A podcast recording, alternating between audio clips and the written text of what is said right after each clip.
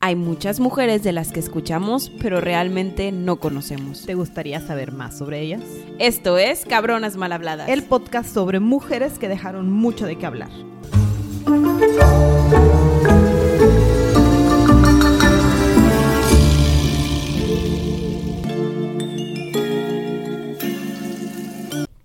Hola Gaby. Temporada nueva. Uy.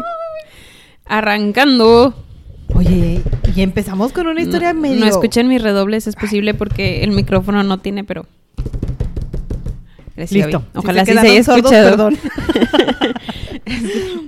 Ustedes ya saben de quién vamos a hablar, pero ¿cuánto les apuesto que la mayoría no conoce su historia? Tal vez la conocen porque son super fans nuestros y escucharon su nombre en el capítulo de Frida Kahlo. Puede ser. Tal vez. Confío en eso. Yo creo que ya no se acuerdan. Ahí fue hace, fue hace casi un año. Déjame creer. Está bien, está Fue bien. Hace un año porque fue el aniversario, o sea, fue eh, en Sí. estas fechas. Ajá, por estas fechas, es correcto. Ya ves, ya ves. Ay, qué barbaridad. Hoy vamos a hablar de la increíble fotógrafa. Ay.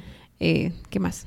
Eh, Este, socialista, socialista, comunista, eh, política. enfermera, em, este, guerrillera, ajá. más Este, hiciste, mujer? amante. Amar. Ay. Este, ahí, ahí si quieres, hasta ahí le dejamos. Amiga de Tina, Frida. Amiga de Frida y de Diego Rivera. Ahora sí. Eh, Tina Modotti. Ay. Uy. Tina Modotti nace en Udine, Udine, U- Udine, Udine, Udine, ahí está, Mm, Udine, eso. Italia, en 1896. Muy cerquita de Venecia. Y para no defraudar a Sandy y a todos ustedes que yo sé que esperan este momento, se llama Asunta Adelaide Luigia Modotti Mondini. O sea, O sea, Tina. Tina Modotti. Sus padres, no sabemos mucho de ellos, pero se llaman. Y voy a hablar así para los nombres, porque son muy italianos. Giuseppe, no, Giuseppe, no, Giuseppe, ¿verdad? Giuseppe Modotti y Asunta Modotti. Ay, dos Y ya. nombres. Ya voy a dejar de hacerlo porque sé que puedo ser no placentera para los oyentes. Este, sus papás tuvieron cuatro hijos. Sí. Este, Tina era de las más grandes. Ujú. Eh, y bueno, estamos en una Italia muy compleja. Sí, estamos en una época un poquito golpeada. Están en las guerras de independencia, como que si quieren monarquía, no quieren, hay un rey, no hay rey, este, hay preguerras políticas, se acercaba la Primera Guerra Mundial, entonces ya se imaginan cómo estaba todo ahí el asunto, ¿no? Sí, Europa no estaba muy bien y la familia no estaba bien. O sea, hemos hablado de historias en las que el mundo se está desarmando, pero son una familia acomodada. Estos Claro. no son una familia acomodada. No. A sus 12 años, de hecho, tiene que abandonar la escuela porque tiene que ir a que trabajar en una fábrica para poder ayudar a sustentar a la familia. Exacto. Así de Era una denso. niña. Era una niña, sí. Y es todo lo que yo investigué de su infancia. La verdad es que ya no encontré nada más. Sí, nada más sé que era muy responsable, que ayudaba mucho con sus hermanitos, porque pues, yo creo que no le quedaban muchas opciones. Este, y también que el pueblito en el del que nació exportó a muchísima gente a Estados Unidos. O sea, imagínense, y- y qué horror tener que decir exportar gente, pero esa era el- la crisis en la que estaban, que pues, salieron huyendo a, Estaban huyendo. a Estados Unidos. Es como cuando las guerras en España, ¿no? Exacto, y Que es- a ella le Ah. Que tocó. literal, si no participabas en la guerra, te mataban. Ajá. Entonces mejor sí iba la gente. Sí, entonces migran a Estados Unidos cuando ten- ella tenía 16 años para t- buscar un mejor futuro, ¿no? Ujú. Se van a San Francisco y bueno, ahí conoce a una persona que se llamaba, con un nombre extraño, Rub... Ay, Gaby, no lo quiero decir. Rubaix de Lambrí Richie. Pero, pero, Es un poeta. se inventó el nombre y le decimos robo. Ándale. Mejor. Si algo me sirvió el documental que vi para prepararme es que le decíamos robo y soluciona todo eso. Robo, excelente. Muy bien, se casa con él en 1915. Y digo, no, ¿sabes algo de la relación? Solo sé Nada. que existió. Muy Solo bien. sé que se casaron. Ya no supe si, ya no supe cuándo se divorciaron tampoco. Creo que nunca se divorciaron. No, no, nunca se divorciaron. Cosas le pasan a robo. Sí, cosas le pasan a robo. ¿Qué le pasó a Robo? Se muere. Ah, se murió Robo. Sí, se murió robo. Pero ya después de varios amantes. sí. Ah, muy bien. Tú me Ay, dices en qué- cuándo. Yo te digo cuándo se Eh, murió. Ok, muy bien. Gaby nos va a decir ahorita cuándo se murió Robo. Este, total, se casó, pero en 1900, se casó en el 15, 1915. Para Sí. 1921 se va a Hollywood, porque dice yo aquí en San Francisco no voy a hacer nada. ¿Qué Yo voy a me- hacer? Robo era ilustrador y poeta, tomaba fotos. Eh, Robo se dedicaba, era medio hippie. por decirlo así, ¿no? O sea, hacía lo que se podía y aquí es donde ella empieza a posar para las obras de robo. Y entonces le llama la atención y por eso nos terminamos yendo a Hollywood, porque además estábamos justo en la época en la que Hollywood era súper importante, pero era cine mudo. Ujú. Y ella, ella era muy bonita. Sí, ella era muy bonita. O sea, l- llamaba mucho la atención también para la época. Entonces en Hollywood se empieza a dedicar a la actuación y conoce a otro fotógrafo, pero de más renombre. Oye, uno que sí me puede enseñar, que Es me va a correcto. sacar de hacer películas mudas mediocres que a todo mundo le dan risa. Ajá. Que se llama Edward Weston. Este está más fácil de, de pronunciar. Gracias. Y este sí es famoso. Gracias, Edward. este, de aquí, pues también es modelo de Edward, es la musa de Edward. Pero eh, algo interesante es que empieza a ser la sombra de Edward. Ajá. Entonces empieza a aprender todo lo que tiene que ver con eh, fotografía, imagen, este, revelación, efectos, todo, todo, todo. todo. Edward era muy bueno. Sí, este, y aquí es las donde fotografías son empieza, fabulosas. sí, empieza el estilo con el que arrancó Tina Modotti, que es un Ujú. estilo romántico. Sí. Hacía muchas fotografías de flores, de la naturaleza, de, Ujú. de todo eso. Este, se mudan juntos. Sí, porque no todo era ser el aprendiz, ¿verdad? Ajá. Y pues empezaron a desarrollar una relación. Nota importante. Weston eh, tenía una esposa y cuatro hijos. Este, Y aquí todavía no se mueve Ro. no, todavía no. Ah, muy bien. Pero entonces deciden que tienen que hacer un tour a México, porque México era la meca del arte aparentemente, porque pues sí, sí estaban Siqueiros y todos los demás. Entonces fue como que tenemos que ir a México. Van a Tacuba ya. Y entonces se ponía como que todo muy extraño y la esposa de Weston decía un, ajá, pero como, como, ¿por qué te vas a ir con Tina y con uno de tus hijos? O sea, ¿por qué te vas a llevar al mayor y a ella? y él, es que es mi aprendiz y, y ella además es mi ayudante, entonces yo la necesito, tengo que hacer todo esto. Mientras planeábamos ese viaje, Robo también se fue a México a planear su exposición, nada más que a Robo le dio viruela Y ahí falleció. y se nos muere. Ay, Y bueno, Tina sale corriendo a buscarlo porque pues sí estaba, o sea, pues era su marido. Entonces sale corriendo a México a rescatarlo. pero ya existía el romance ya. con Weston. Sí, y llegando a México, entierra a Robo y termina de planear, presenta las fotos de Robo y es como que sí, sí, aquí está el arte de mi, de mi ex marido, de mi, Ajá. de mi muerto. De que su, su memorial. Ajá, sí, listo, pero ya tenía la casa a donde se iba a mudar Weston con el hijo mayor y donde iban a empezar a hacer muchas más fotografías. O sea, muy libre la Tina. O sea, pues sí. Pues, ¿qué te digo? o sea, ¿cómo la ayudo? Pero sí. o sea, También decían que era muy poética. Sí. Y si le queremos poner otra estrita. Era muy, era muy poética. Este, le escribió cartas muy bonitas a Weston durante toda su vida, en lo que duró. Este, y bueno, tenemos registros de que le seguía escribiendo cartas. No, ahorita dice que hasta qué año, pero es de, es de cómo sabemos cómo se fue progresando su vida y su arte durante esos años, ¿no? Sí, a Tina lo que le llamó mucho la atención en México es que no era una cultura que, a la que ella estuviese acostumbrada. Llegó a San Francisco a una colonia de italianos y luego conoció a Weston y era como que misma cultura. Y de repente llega a un lugar, porque este México todavía era un México lleno de diferentes culturas, con muchas, ahora sí que personas indígenas, con muchas tradiciones, con colores, con música. O sea, lo que normalmente define a México, incluso actualmente, ¿no? De de- es un lugar diferente. Entonces ella decía, tengo muchas cosas que fotografiar, o sea, México es bello y necesita, el mundo necesita conocerlo. Y se empieza a obsesionar por la vida y acciones de los obreros, Ujú. de los niños, de, ba- de bajos recursos. Pues lo mundano, ¿no? Lo mundano. Lo que nadie conoce. Esa es la palabra. Ujú. Lo mundano es el pecado, Gaby. Ay, perdón. Según te creas. Y Pero luego aquí yo. no, eh, aquí, en esta historia, ella quiere ver realidades y hacer el, lo- el paralelismo con su tierra, ¿no? Y es de, es que aquí también trabajan y aquí también sufren, igual que los niños allá tienen que trabajar a los 12 como yo. Entonces como que empieza a tomar muchas fotos de esos y de los colores, ¿no? Porque regresamos al tema de que le gustaban las flores y lo romántica que era. Entonces tomaba las bugambilias, a los árboles flo- con florales, las jacarandas, era lo que más le llamaba la atención. Que era su estilo romántico. Ajá. Y luego nos volvemos a encontrar con Javier Guerrero. Javier Guerrero, el fundador del Sindicato de Pintores. Ujú. Y también fue fundador junto con Diego Rivera del periódico El Machete, que era un arte político, porque ya sabemos que Diego Rivera por sus murales en la Ciudad de México vilmente política, ¿no? Sí, sí, sí. Este, decían que ya había conocido a Javier Guerrero cuando vivía en Estados Unidos, en Hollywood, de 1922, en una exposición de arte. que Gracias como a que, West. ajá, y que como, este, como que este fue el reencuentro. Ujú. También dicen que fue su amante. Este, sí. Pues ella fue libre. Ella, pues es que ya era libre, pues. Ya era viuda. Sí, pues, Sí, an- sí, casada, de todos modos, Luis. Sí. Pues ella, ella, ella disfrutó. Eh, ella empoderada. Ujú. Este, llegaron muchos extranjeros a México que estaban huyendo de la guerra. Entonces ella se agarró ahí a participar en la vida política mexicana. sí.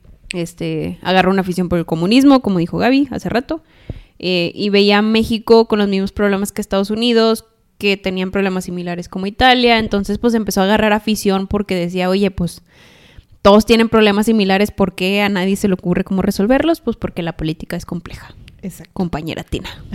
Disculpa, Tina. Camarada Tina, lo siento. Así es la vida. El comunismo no era la solución. Casi 100 años después, sigue siendo lo mismo. Este Camarada Tina, lo sentimos. ingresa al Partido Comunista Mexicano en 1927. Eh, ahí se termina de amarrar su amistad con Diego Rivera, Frida, David Álvaro Siqueiros. La verdad es que conoce a pura gente súper importante. Porque eran Este, el círculo de los que andaban en el Argüende. de hecho, es modelo de uno de los murales de Diego Rivera. Sí, creo que salen dos, este, con Diego y empezaba a tomar fotografías y aquí se nos empezaba a hacer como que más subversiva. Y entonces empezaba a fotografiar desnudos o desnudos en la, en- con paisajes preciosos. Y también era esta mujer que a la prensa no le gustaba porque era una belleza rara, porque cara italiana, muy latina, pero pues era muy italiana, muy bonita que era bien irreverente. Entonces ella se asoleaba desnuda en su casa y era de cómo. La fotógrafa famosa amiga de Diego Rivera desnuda en su casa tomando el sol, eso no se hace. O sea, y mi punto es que también tenían una Frida Kahlo en esas épocas. De- sí, o sea, O sea, como porque se les hacía extraño.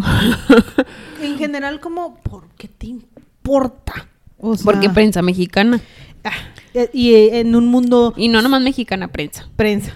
En un mundo sumamente religioso, donde las mujeres tenían que ser, o sea, hechas menos, eh, sumisas, es- discretas, modestas. Y llega esta mujer dramática. y con extranjera. colores. Ajá.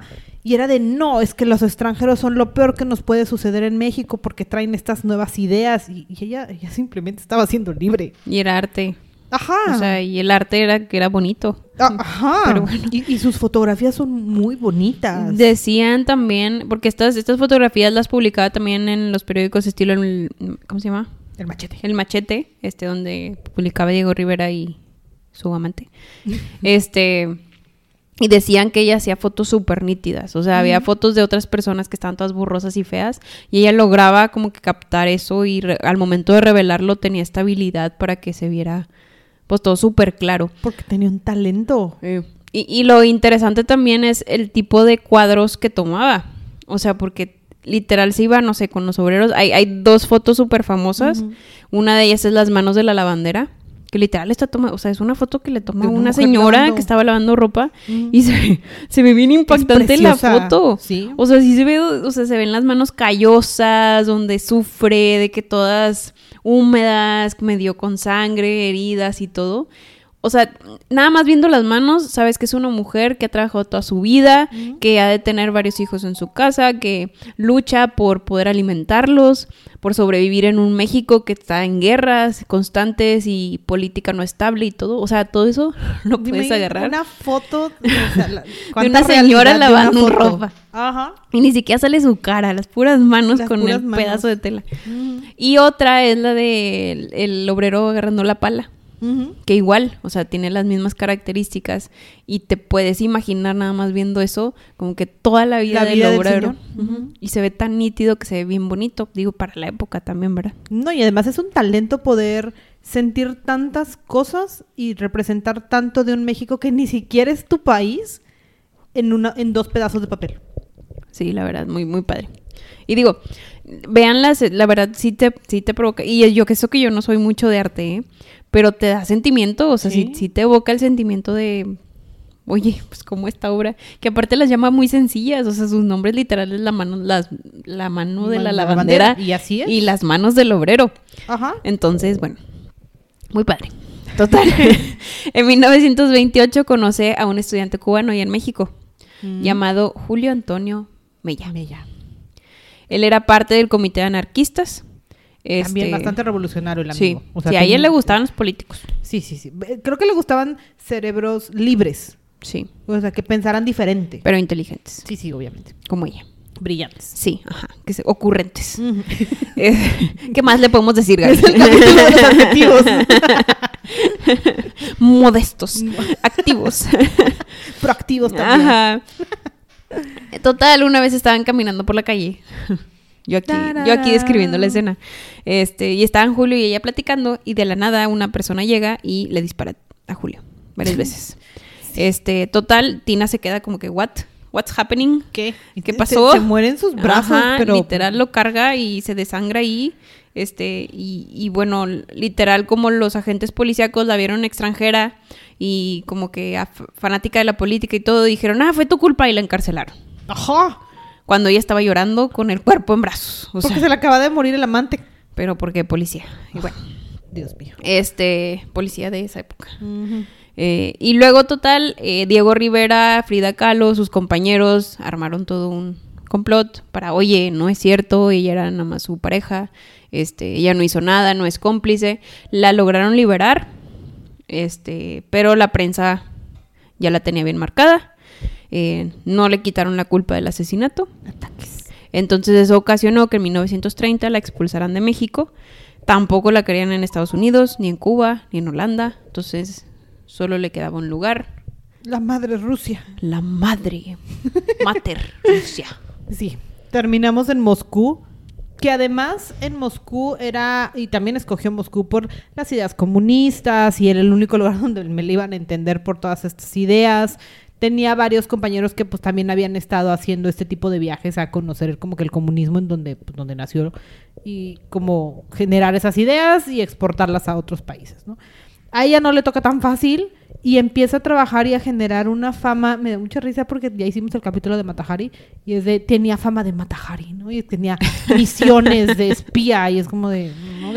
Ella nada más vivía su vida, compañeros. Es decir, Dejen a la camarada Tina ser feliz. Sí tenía sus misiones comunistas de ve y peregrina, ve a Berlín, ve a diferentes ciudades, pero pues, o sea. Mm, Pero no era como que tenía el mensaje secreto para revelar la guerra. No. O sea, no, nada que ver. O sea, Nada que ver. Nada como lo, di- lo piensan los, los políticos y las no. agencias secretas y todo eso. sí, no. O sea, esta mujer simplemente estaba tratando de propagar las ideas del comunismo y ya. Y ayudar a la gente y hacer arte. Era todo lo que se dedicaba. Exacto.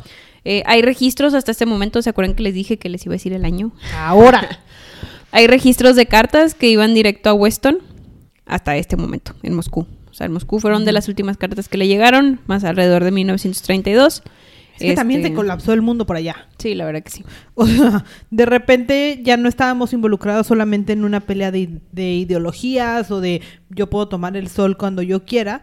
Ya estábamos envueltos en guerras muy complicadas, en guerras civiles en muchas zonas del país, de, de Europa, y que ella se fue peregrinando por todas y luego Stalin hace lo que hace Stalin y le rompe el corazón y dicen ya no puedes ser comunista ni estar en Moscú porque por cómo, o sea, no, no podemos violar nuestras ideologías de esa forma, entonces no, y entonces España.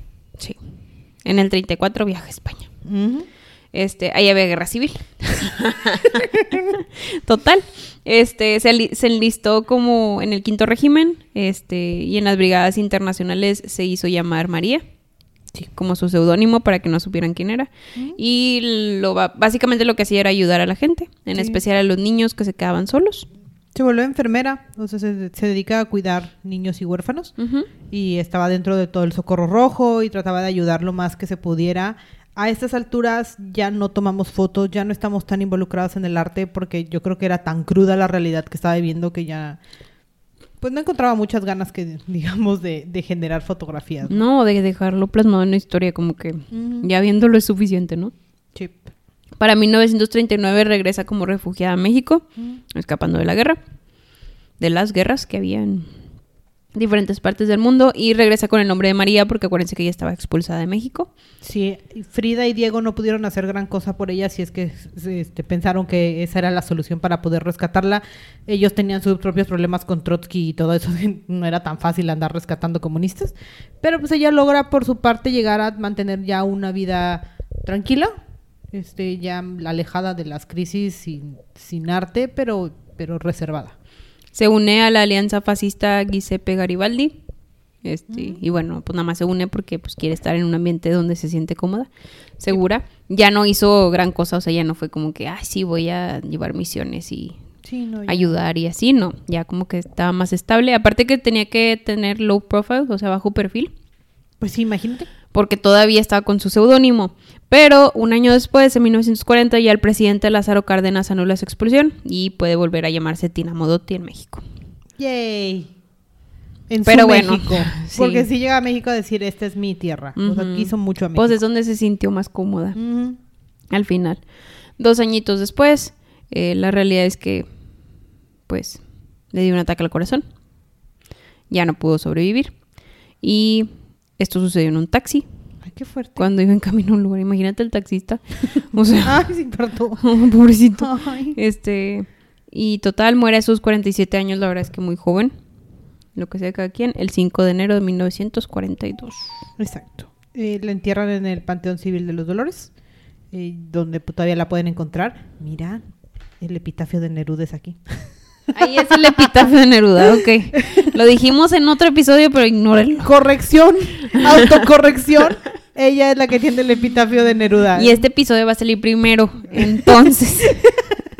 en el episodio donde Omitan lo el escuchen. siguiente. Ignórenlo. Bueno, aceptamos nuestros errores. Antes de que sucedan, ¿eh? Para que no digan. o Ven, sea. para que no- o sea. no vean ni siquiera les ha pasado. Neruda Ay, qué es con divertido. Tina Modotti, ¿ok? Exacto. En el episodio que van a escuchar después, No. no fue Neruda. Ay, qué risa, perdón, las- se, nos mezclan cuando estudio Siempre nos juntas. podemos equivocar. Pero bueno, Ay. ustedes ahí nos corrigen y nosotros, Sí, no, nosotros nos aceptamos nosotros nuestros errores. aceptamos tus errores. y, y bueno, aquí los dejamos con este episodio. Esperamos les haya gustado.